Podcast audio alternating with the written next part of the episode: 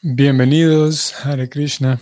Hoy estamos en viernes 10 de marzo y vamos a continuar con el Bhagavatam. Leemos hoy texto número 13. Om Namo Bhagavate Vasudevaya. Om Namo Bhagavate Vasudevaya. Om Namo Bhagavate Vasudevaya. Vila Yamanaya Yasyam Statum Iksha Patemuyam Vimohita Vikatante Mamaham Itidurdiyam. La traducción del verso es la siguiente. La energía ilusoria del Señor no puede tomar la prioridad, sintiéndose avergonzada de su posición. Pero aquellos que se encuentran confundidos por ella hablan siempre tonterías, estando absortos pensando en yo soy y es mío. En el comentario, Srila Prabhupada escribe lo siguiente. La invencible mente poderosa energía engañadora de la personalidad de Dios, o la tercera energía, que representa la nesciencia, puede confundir a todo el mundo animado, pero aún así no es lo suficientemente fuerte como para ser capaz de ponerse frente al Señor Supremo. La nesciencia se encuentra detrás de la personalidad de Dios donde es lo suficientemente poderosa como para engañar a los seres vivientes. Y el síntoma principal de esas personas confundidas es que hablan tonterías. Los principios de las escrituras védicas no respaldan las conversaciones tontas. Y una conversación de lo más tonta es, entre comillas, soy yo es mío. Una civilización atea es conducida exclusivamente por esas ideas falsas.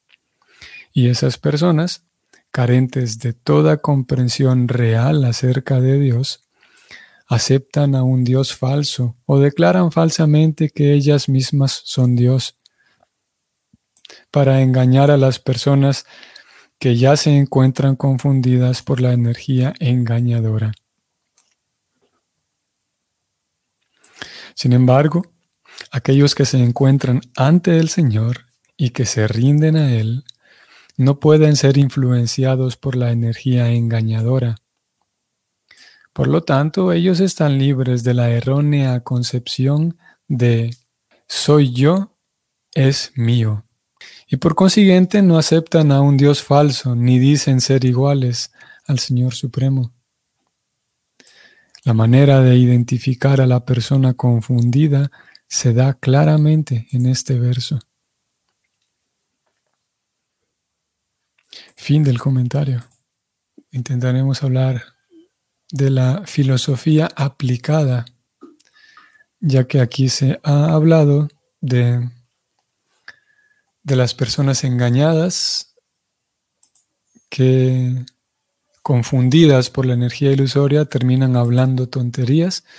Y no solamente hablando tonterías, sino más bien termina el, el verso se refiere a ello, a hablar tonterías, pero también aquí vamos a incluir a una vida dedicada a, a, actuar de manera tonta, como aquí dijo el verso también. Podemos indudablemente y definitivamente engañados a hacer todo tipo de tonterías. Entre ellos, entre, eh, entre, tantas tonterías que podemos hacer, está el hablar, hablar tonterías. Vamos a ir, mmm, primera cosa que vamos a resaltar del verso. A estas alturas del Bhagavatam ya sabemos cómo preocupada da tanto énfasis cada tanto, va dando mucho énfasis y cuidando a aquel discípulo, al estudiante, eh, no pierda la atención y termine concluyendo o termine mm, aceptando conclusiones impersonalistas. Él habla del impersonalista, ya lo sabemos. Y en la conclusión impersonalista, entre varias otras conclusiones, una de ellas es que el alma, en realidad en sí, el alma no existe, el alma individual no existe.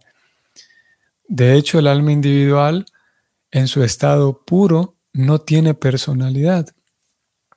Solamente es, solamente pertenece al alma suprema. Pero en realidad, cuando el alma eh, eh, está en ilusión, que es nuestro caso ahora, cuando estamos en medio de la ilusión, creemos que tenemos una personalidad, pero cuando regresamos al estado puro, dejamos de tener personalidad porque se acaba la ilusión. Una de las, de las mm, propuestas de la filosofía impersonalista. Preocupada indica que eso es una concepción distorsionada de la realidad, que el alma es eternamente un sirviente de Krishna y que para que haya verdadera felicidad eterna es necesario que el alma tenga una personalidad. Digo esto porque aquí en este verso, si no hacemos una lectura como preocupada, dice en el inicio de la introducción de la Gita, que se requiere la lectura cuidadosa de estos libros, una lectura descuidada nos puede llevar a problemas y en este caso, en este verso, una lectura descuidada podría darnos la impresión de que hablar en términos de yo y mío, o, hablar, a, referirme de alguna otra manera, referirme a mí mismo, está mal. Podría dar esa impresión de que el Bhagavatam me está diciendo de que en ningún momento nos identifiquemos como individuos. Podría dar esa la impresión. Y lo cierto es que no es así. Lo cierto es que en este verso en particular, y vamos a encontrar una pista más clara todavía, vamos a subir a, la traducción de cada palabra desde el sánscrito y vamos a encontrar aquí una pista muy clave para, para apreciar mejor la idea. Ustedes van a ver. La, palabra clave aquí, el, el concepto mismo en sánscrito es mama aham. Son dos dos conceptos. Mama se refiere a lo mío, mama, y aham se refiere a mí. Aham. Aquí están, por la construcción de la gramática, están, aparecen juntas como una sola palabra, mamaham. Cuando vamos entonces un poco más abajo, vean cómo aparece traducido mama como mío y aham, que es lo más importante aquí, Miren cómo lo traduce Prabhupada. Aham se traduce como yo lo soy todo. Hmm. Y como dije, esto es importante porque el verso hace referencia a aquella forma de pensar en la cual uno piensa que es el centro de todo. Aquella forma de pensar en la cual la prioridad siempre es uno y mis cosas y yo mismo. Ese es el problema que está señalando el verso el verso no se refiere a que el error que identifica este verso, el error está en darse demasiada atención a uno, como aquí lo acabamos de leer. Vamos de vuelta. Identifiquemos cuál es el error que el verso está señalando es, aham, yo lo soy todo, yo soy lo más importante, yo soy el centro, yo tengo que sobresalir. Y como yo lo soy todo, como tengo esa, esa impresión, esa concepción de la vida, entonces voy a menospreciar a otros, el esfuerzo de otros. Y, posiblemente vea los éxitos de otros, pero eh, no es gran cosa porque yo lo soy todo, como dijo el verso. Ese es el problema. Y si parto del hecho de que yo lo soy todo, entonces me voy a interesar mucho por aquellas cosas que, entre comillas, me pertenecen. Y y como dije, ese es el punto principal, el error principal que señala este verso. No quiere decir de que si yo me identifico como una persona individual estoy cometiendo un error. De vuelta, el error está en pensar que yo soy el centro de todo. Y es eso lo que llamamos un alma condicionada, un alma condicionada que, que por todos los medios está tratando de, sí, de de sobresalir, digamos, de, ser el dueño, de ser el centro de todo. Entonces, partiendo del hecho de que todos, mm, toda alma condicionada tiene esa enfermedad por defecto, de, fábrica, digamos, alma condicionada significa que tiene esa, enfermedad que el verso de hoy está señalando, de pensar que yo lo soy todo. Mamaham fue el concepto que leímos hoy. Vamos a ir 15-20 de la guita. Prabhupada escribe lo siguiente. Todo el mundo debe emprender el proceso de conciencia de Krishna y dedicarse al servicio devocional para volverse inteligente y purificarse. Mientras uno desempeña el servicio devocional en compañía de devotos puros, con plena conciencia de Krishna, hay ciertas cosas que es necesario eliminar por completo. Hmm. La cosa más importante que hay que superar es la debilidad del corazón. La primera caída la causa el deseo de enseñorearse de la naturaleza material. El mismo punto del que estamos hablando. Prabhupada habla como la primera característica del alma condicionada es el deseo de enseñorearse de la naturaleza material. Deseo de enseñorearse significa el deseo de ser el Señor, el dueño de todo, el controlador, el que tiene la razón, el que llama la atención de todos, de tener todo bajo control, de hacer planes para que todo esté bajo control, ser el dueño. Tenemos a una persona con esa conciencia y la idea es pasar a otro estado de conciencia que es diametralmente opuesto. Y esto consiste en que soy un sirviente del Señor estoy entregado al Señor, estoy diseñado y hecho y fui creado para el servicio del Señor y para el servicio de los demás, como vamos a ver en los siguientes versos. Voy a leer esta primera línea. La invenciblemente poderosa energía engañadora de la personalidad de Dios, o la tercera energía que representa la nesciencia, puede confundir a todo el mundo. Veamos qué interesante que, como dijimos, Prabhupada habla aquí de que esa energía engañadora es en realidad la tercera energía. ¿Cómo es eso que la tercera energía? Es un tema también en un sentido básico, el tema de las tres energías del Señor Supremo. Vamos a hacer un repaso aquí. Tenemos a Bahiranga Shakti, Antaranga Shakti y Tatasta Shakti. Em, empezamos con Bahiranga, que es la energía externa. Bahir se refiere a algo externo, algo que está afuera. Bahiranga Shakti. Antaranga Shakti es la energía interna del Señor Supremo. La energía externa es la energía material, que es también la energía separada. Luego la energía interna, que es la propia energía interna del Señor Supremo que manifiesta el mundo espiritual mientras que la energía externa manifiesta el mundo material. Y en medio de las dos se encuentra eh, Tatasta Shakti, la energía marginal. Y esa energía marginal, que son las diminutas almas, somos nosotros, podemos estar en el margen, podemos decidir estar en la energía externa o en la energía interna. El proceso, como acabamos de decir, es que el alma pase de la energía externa a la energía interna nuevamente. ¿De dónde vino? En la energía externa, entonces, como ya dijimos, la persona intenta ser el controlador y el dueño de todo. Piensa que él lo es todo, ella como persona lo es todo.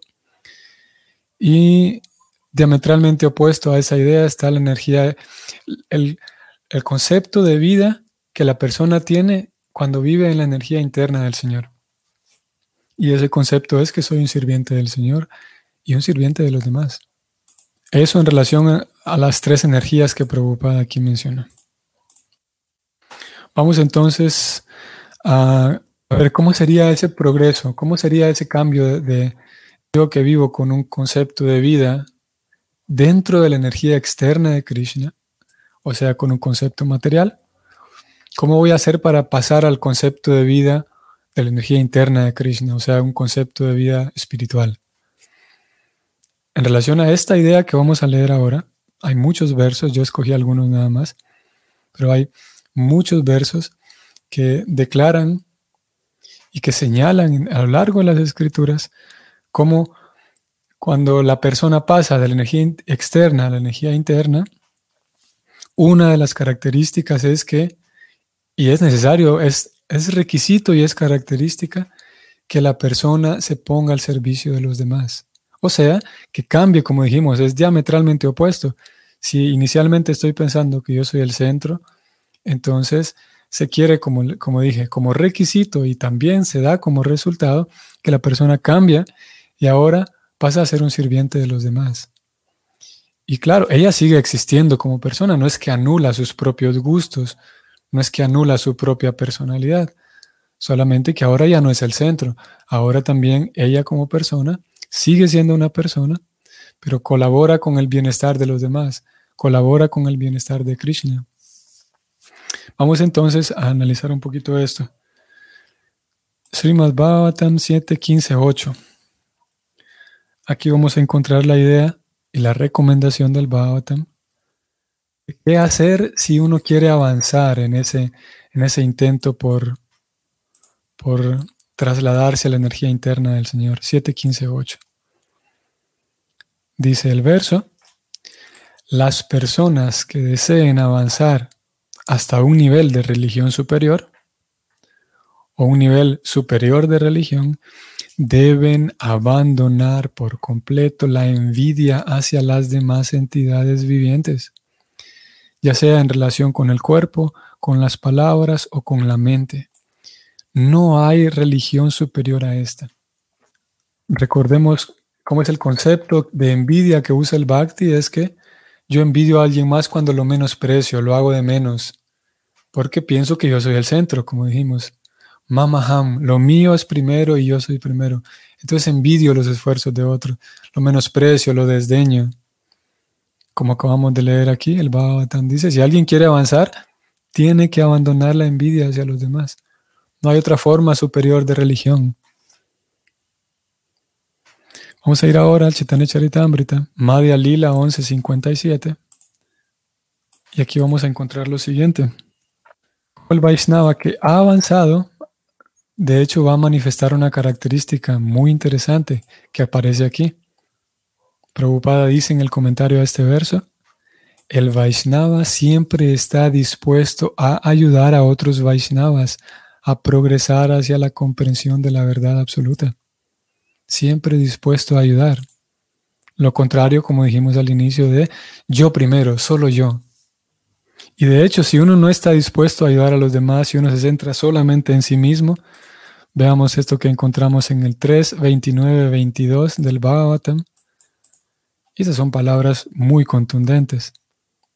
Aquel que adora a la deidad de Dios en los templos, pero no sabe que el Señor Supremo, como Paramatma, está en el corazón de todas las entidades vivientes, ciertamente está bajo el influjo de la ignorancia y se le compara con quien ofrece oblaciones a las cenizas. O sea que yo me puedo esforzar por avanzar y, me puedo imaginar que estoy avanzando, pero si no soy capaz de ver que a ese Dios a quien estoy sirviendo y estoy ofreciendo oraciones y tal, no lo veo en el corazón de los demás, dice el Bhagavatam, es inútil en otras palabras. ¿Por qué inútil? Porque lo explicamos brevemente. Cuando Prabhupada explica eso en este comentario a este verso. Cuando hay un fuego de sacrificio, una ceremonia que tiene el fuego, eh, eh, el fuego sagrado, la manera en la que se ofrenda todo a ese fuego es, primero que nada, ofreciéndole mantequilla, que es el combustible que permite que el fuego se mantenga ardiendo. Y todas las ofrendas que se hacen a ese fuego, entonces van a propiciar un buen resultado para el, ejecutor del sacrificio, de la ofrenda. Pero si el fuego ya se apagó, por mucho que ofrezca cualquier cantidad de cosas, el fuego ya se apagó. No sirve, es como, como, como don Ramón cuando le responde al chavo del 8, un ejemplo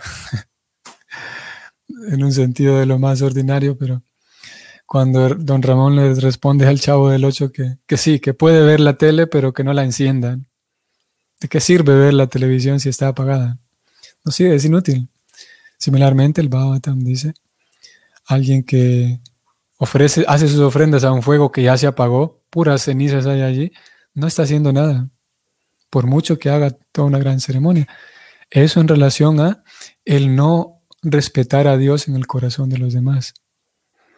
Seguimos con esta otra cita siempre en el Bhagavatam, muy conocida, un verso muy importante y conocido, 3, 25, 21. Y aquí se van a presentar las características de un sadhu, o sea, de una persona realmente avanzada. Leo la traducción. El sadhu es tolerante, misericordioso y amigable con todas las entidades vivientes. No tiene enemigos. Es pacífico, se guía por las escrituras y todas sus características son sublimes. Como dije, citas como esta hay muchas una tras otra de cómo es un síntoma de un devoto avanzado el ser, como aquí leímos, amigable con todo el mundo. Suhridam Sarva Bhutanam. Vamos a leer esta otra del Bhagavatam también. 8744. Se dice que las grandes personalidades suelen aceptar sufrimientos voluntarios para aliviar el sufrimiento de la gente común. Se considera que esa es la forma más elevada de adoración a la suprema personalidad de Dios que está en el corazón. una y otra vez aparece la misma idea. Forma más elevada de complacer a Krishna, como lo leímos aquí, es aquella forma que, aquella adoración que llevan a cabo grandes personalidades, que aceptan sufrimientos voluntarios con tal de ayudar a otros. Y la lista sigue, podemos seguir rastreando esta misma idea a lo largo de las escrituras y lo hallaremos una y otra vez. El hecho de servir a Krishna eh, significa también estar consciente de la presencia de Krishna en el corazón de los demás.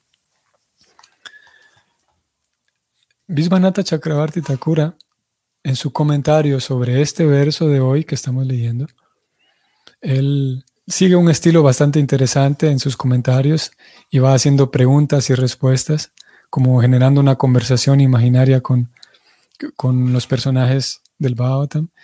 Y en, ese, en este verso, en el comentario, Visvanatha Chakravarti le pregunta al señor Brahma y le dice, Señor Brahma, ¿aquellos que lo adoran a usted pensando que usted es el Señor Supremo están engañados? Pregunta él. Y luego responde el señor Brahma y dice, sí. De hecho, dice él, muy interesante esto, de hecho, cualquier persona, ya sea que ofrezca respeto o reciba respeto sin recordar a Dios, está en Maya. Muy interesante. Así que yo ofrezco respeto a alguien porque sé que Krishna le ha dado tal habilidad, por ejemplo, a esta persona, le ha dado, y es lo mismo que pasa con el maestro espiritual, ofrezco respeto al maestro espiritual porque Krishna lo empodera, Ofrezco respeto siendo consciente de Krishna.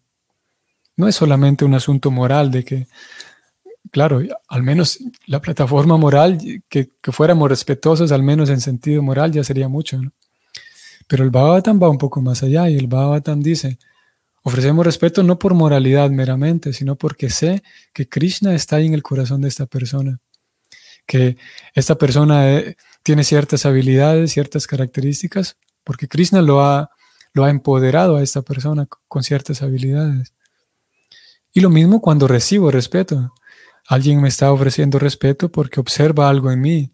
Y si observa buenas cualidades en mí, es que en realidad esas cualidades son de Krishna. Ya están en mí porque están en Krishna. Yo soy parte de Krishna. Por lo tanto, no me está respetando en sí a mí. Y podemos mantener esas dos cosas en mente. Como, el, como dije, ese requisito y es un resultado. El avance siempre va a traer como resultado que vamos a ofrecer respeto a los demás y de hecho vamos a estar dispuestos a ayudar a otros. Ese es el resultado, pero también es requisito que cultivemos la, gentileza y, y, diferentes cualidades en relación a ella para convivir con los demás. Como dice ese dicho, muy interesante, que si yo observo lo bueno en los demás, cuando empiezo a observar lo bueno en otros, ellos también empiezan a observar lo bueno en ellos. Y eso vamos a llevarlo a un nivel más alto todavía. Cuando yo observo a Dios en el corazón de los demás, ellos empiezan a observar a Dios también en su propio corazón. Por eso se requiere aquí un, una convivencia en la cual todos recordemos la presencia de Dios en el corazón de todos y la presencia de Dios en la vida de todos. Y eso es, como dije al inicio, es diametralmente opuesto a la idea de que yo soy el centro, yo soy el dueño, todo tiene que ajustarse a mí, voy a, voy a incluso a protestar para que las leyes se ajusten a mi propia percepción de la vida. una tristeza. Saludos Wendy, Bhakti Wendy, Hare Krishna, voy a leer su pregunta. Hare Krishna, Pranams Prabhu, madres y devotos. Prabhu, ¿podría darnos algunos ejemplos del dolor aceptado voluntariamente? Em, no puedo pensar, o al menos en este momento, lo primero que me viene a la cabeza es mm, dos meses enteros a bordo de un barco carguero, un barco de carga, sumado a dos ataques del corazón, viajando desde la India hasta Estados Unidos. Eso al menos ya es, ya es bastante. Preocupada viajó sin, no voy a decir sin un solo centavo, porque sí traía unos centavos desde la India para Estados Unidos, sin contactos, con un contacto en Estados Unidos que era el, el hijo de un señor que era amigo de un amigo suyo. Ni siquiera tenía un contacto, no sabía muy bien a dónde iba a llegar. Sabía, sí, que Estados Unidos era un lugar desordenado, pero ahí iba, dispuesto a, que, a llevar el mensaje del Señor.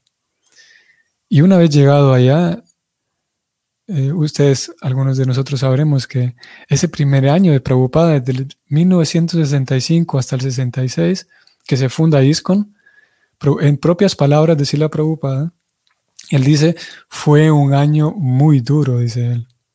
Y eso por la parte personal y la, la propia percepción de Prabhupada. Y Históricamente, hasta ese momento había sido el invierno más duro que había vivido, que había tenido Nueva York. Un Sila preocupada estando allí, que no podemos imaginar qué facilidades tenía preocupada. Tenía un suéter, tenía eh, eh, una habitación con calefacción, podríamos preguntarnos. ¿Tendría suficiente, un edredón suficiente bueno para dormir? ¿En qué condiciones él vivía?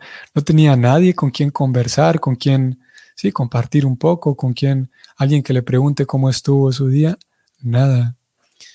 Esos son algunos de los ejemplos en la vida de Prabhupada de cómo alguien que está dispuesto a tolerar y, a aceptar dolores voluntariamente, incomodidades voluntariamente, con el deseo de ayudar.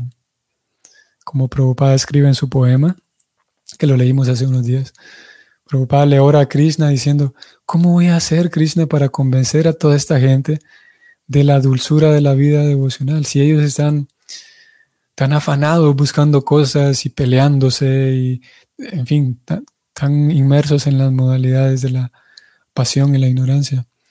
Pero él sabía muy bien, y lo escribe en su poema, yo sé muy bien, dice él, que cuando el mensaje trascendental entre por sus corazones, ellos van a quedar convencidos.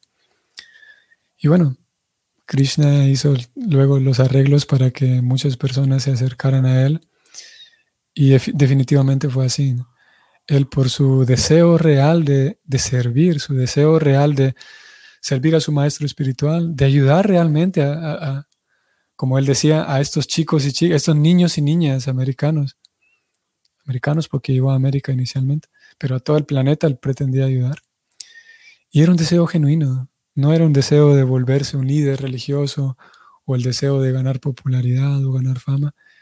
Era el deseo genuino de ayudar. Y eso puedo decir, Wendy. La vida de Prabhupada es un ejemplo de, de esto. Ok. Así que hasta ahí vamos a dejar hoy. Mil gracias por su respuesta y servicio. Un día feliz en conciencia de Krishna para todos los devotos del Señor. Hari Om. Gracias igualmente para usted, Wendy. Y bueno, saludos también a todos los demás que tengan un bonito día y bonito fin de semana. Nos vemos entonces hasta mañana. Hare Krishna.